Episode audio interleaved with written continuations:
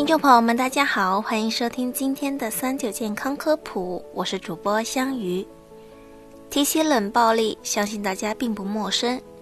虽然说有很多人的脾气是非常暴躁的，遇到事情之后就会突然乱发脾气，但还是有很多人是属于不会发脾气的，于事后一味的选择冷暴力，这对于家庭生活来说也是不利的。什么是冷暴力呢？按照权威一点的解释，是一种利用精神虐待的方式来进行的，比如拒绝直接沟通、言语歪曲、撒谎，或者使用讽刺、嘲笑的方式来打击、贬低伴侣、否定其人格，以及展现强势的姿态来征服对方，目的是让对方渐渐屈服。让施虐者得以维持他想要的权利。说简单一点就是，你如果听我的，我就继续和你交往；如果你不听我的，就说明你不爱我，我就会离开你，抛弃你。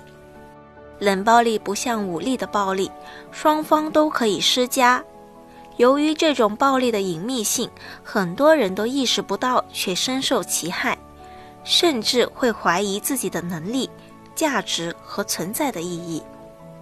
一般来说，冷暴力有以下几种方式：一、不说话，停止交流。比如，对方劳累了一天回家，回家想说说话，缓解一下压力，但是你不加理睬，甚至冷言相向，你甚至都不知道自己做错了什么。二、玩失踪，经常不回家或见不着人。打电话又不接，回家又不告诉你去了哪儿，感觉根本就不是一个家庭。三、恶意污蔑、打击，经常无中生有或小事放大的去捏造一些所谓的事实，然后在这个基础上进行打击和污蔑。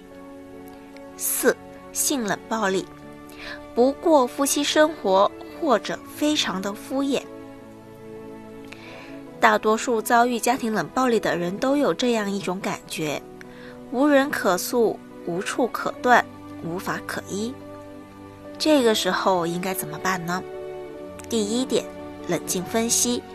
如果你发现你的配偶对你不理不睬，对你的质问、宣泄置之不理，这个时候都千万不要大吵大闹，那样只会加深他的冷暴力行为。